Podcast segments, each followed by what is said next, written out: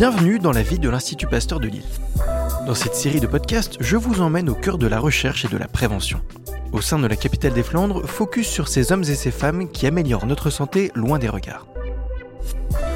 La science est une affaire de données. Mais comment faire lorsqu'un problème repose sur des dizaines de milliers de données différentes? Aujourd'hui, Wilfried Hez nous explique comment les statistiques peuvent nous aider à prévenir les infarctus. Quel est le code secret de nos protéines? Le biostatisticien nous répond. Bonjour Wilfried. Bonjour César. Alors Wilfried, je suis ravi de t'accueillir dans cet épisode. Tu es doctorant en mathématiques appliquées dans le laboratoire qui traite les maladies liées au vieillissement au sein de l'Institut Pasteur de Lille. Comme doctorant, tu travailles dans l'équipe qui s'intéresse à l'insuffisance cardiaque. Ta thèse, elle porte sur quelque chose qui a l'air un peu compliqué, qui est euh, l'analyse statistique de données protéomiques à haut débit. Bon, pour simplifier, on parle de la prévention des risques euh, cardiaques, c'est ça? C'est ça, les risques d'insuffisance cardiaque. Comment tu définirais, toi, ta mission? Alors, ma mission, c'est d'étudier les données de deux cohortes de patients, donc les cohortes rêves. Ce sont des cohortes, donc c'est des ensembles de patients qui ont tous eu un infarctus du myocarde. D'accord. Et euh, ces patients, on les a suivis d'abord pendant un an de manière clinique. On a pris leurs constantes cliniques, euh, leur poids, leur taille et certains paramètres cliniques. Des prélèvements de sang C'est ça. Et on a aussi prélevé du sang, justement.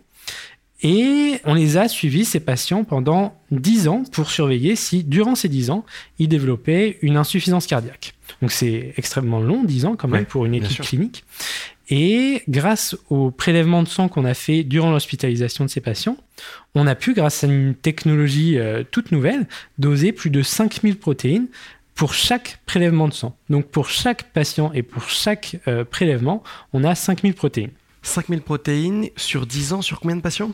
Sur environ 230 patients par cohorte. Donc ça fait une quantité de données qui est assez euh, énorme. J'imagine que tout ça, ça se traite pas à la main. Toi, tu es biostatisticien. Comment on fait pour traiter un, nombre de données euh, aussi grand? Non, pas du tout. En fait, ça se fait pas à la main. ce serait déjà difficile de traiter les 5000 protéines à la main.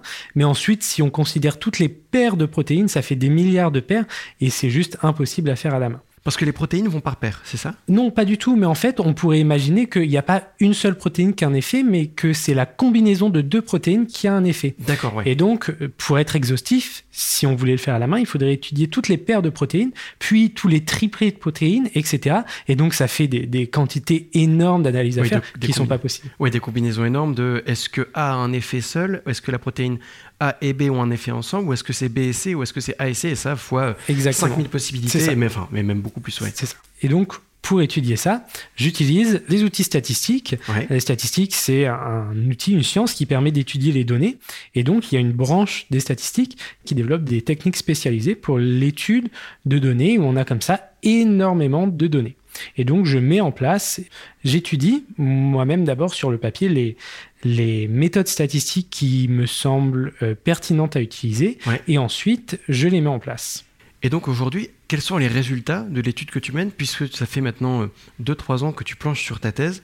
Est-ce que tu as déjà réussi à identifier euh, certaines protéines qui ont un effet sur les insuffisances cardiaques?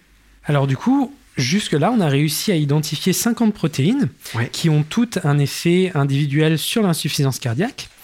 Et ensuite, grâce à ces 50 euh, protéines, on a utilisé une méthode statistique qui permet de euh, faire des groupes de patients.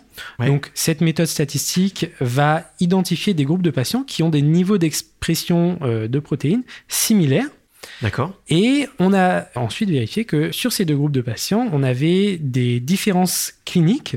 Donc les groupes de patients qui sont faits uniquement sur les niveaux d'expression des protéines montrent des différences dans les caractéristiques cliniques des patients.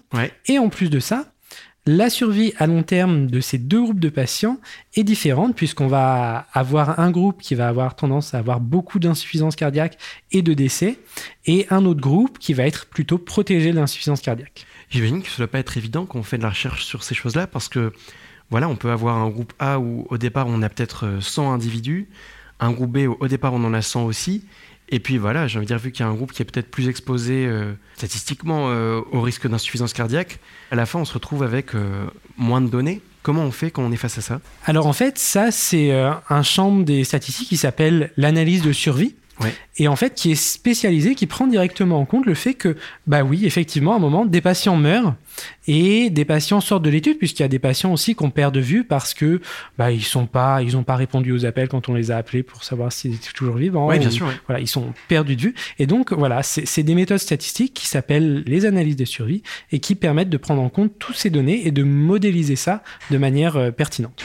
Il y a quelque chose que je trouve intéressant dans l'épisode qu'on enregistre aujourd'hui, c'est que jusqu'à présent, dans ce podcast, on avait surtout vu des chercheurs qui euh, étaient en labo avec euh, leurs gants, leurs blouses, leurs masques, et en tout cas avec euh, une dimension très les mains près des tubes, j'ai envie de dire. Avec toi, voilà, ça se passe beaucoup plus derrière l'ordinateur. Il y a tout un champ de la recherche qui se fait par les statistiques, par les probabilités, et je pense que c'est important de le mettre en avant effectivement, ces chercheurs en blouse blanche, ce sont mes collègues, on travaille ensemble, et donc eux aussi, en fait, euh, font une partie de leur recherche derrière l'ordinateur, puisque toutes les manipulations, les expérimentations donnent des données qu'il faut ensuite analyser, interpréter pour pouvoir les partager à la communauté. Moi, mon travail, c'est exclusivement derrière l'ordinateur.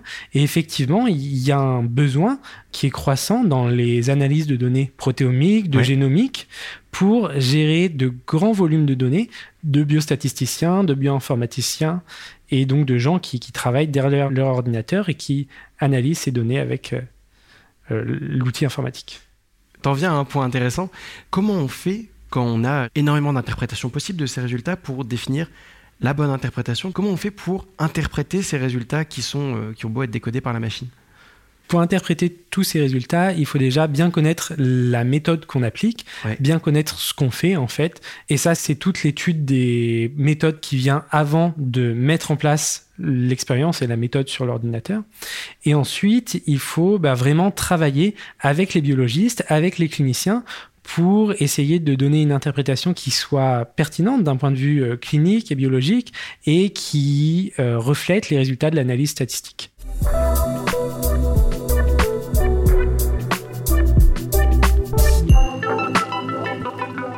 Wilfried, quand on a préparé cet épisode, tu m'as dit que toi, tu avais toujours aimé euh, les maths et les statistiques. Je ne sais pas si on peut parler de passion, mais voilà, on voit que tu as une vraie appétence pour les chiffres. Qu'est-ce qui te plaît le plus dans les, maths et les statistiques? c'est dur, c'est pas une question simple. Euh, ce qui me plaît beaucoup dans les, dans les statistiques, c'est que c'est un outil qui est utile partout. On en a besoin ici en santé, on en a besoin en bio, on en a besoin euh, dans les banques, dans les assurances, euh, dans les, le marketing, pour essayer de comprendre les comportements des gens. C'est un outil qui est très polyvalent et dont on se sert partout. Et ce qui est très intéressant, c'est que ça peut être assez appliqué quand on a des données sur lesquelles appliquer les méthodes statistiques. Et euh, ça, ça, nécessite euh, un travail d'interprétation et de collaboration avec d'autres gens pour comprendre les résultats qu'on obtient. Il y a une curiosité, il y a une envie de comprendre le monde à partir de, simples données. Euh, cet épisode va bientôt toucher à sa fin. Wilfried, j'avais envie qu'on aborde ton parcours universitaire parce que aujourd'hui, tu es doctorant. Avant, tu as fait un master de statistique, c'est bien ça? C'est ça. Et puis, au tout départ, toi, quand tu avais passé le bac, tu avais commencé par faire médecine. Et finalement, je me dis, voilà, on enregistre cet épisode euh, fin mai, les lycéens, ils passent bientôt leur bac. Toi, tu as fait un an de médecine. Au final, tu t'en es écarté pour aujourd'hui te retrouver à nouveau à travailler dans le monde de la santé. Qu'est-ce que tu aurais aimé qu'on te dise quand tu as commencé médecine? Ah, c'est une vraie question. je, pense que j'aurais aimé qu'on me dise que un échec, ça ne nous définit pas et il faut pas s'arrêter à un échec et que, euh, en fait, pour faire ce qu'on aime, il n'y a pas un seul chemin et le chemin le plus évident n'est pas forcément le, chemin qui nous correspond. Quelque chose qui s'applique très bien aux mathématiques finalement, ou il y a ce côté raisonnement. Est-ce que tu as envie de dire un mot de la fin? Ben, merci pour cette discussion, César. Et euh, je pense qu'il faut retenir que euh, la recherche, c'est pas toujours l'image qu'on en a. Il y a énormément de gens qui travaillent, qui font avancer la recherche. Et c'est bien sûr et évidemment les gens qui font les expériences, les chercheurs qui communiquent, mais c'est aussi tous les techniciens et les ingénieurs de laboratoire qui nous aident et tous les gens qu'on ne voit pas. Super. Merci Wilfried. Merci César. Merci d'avoir écouté cet épisode. Vous êtes un particulier, une entreprise, vous voulez soutenir l'Institut Pasteur de Lille? N'hésitez pas à vous rendre sur le site pasteur-lille.fr.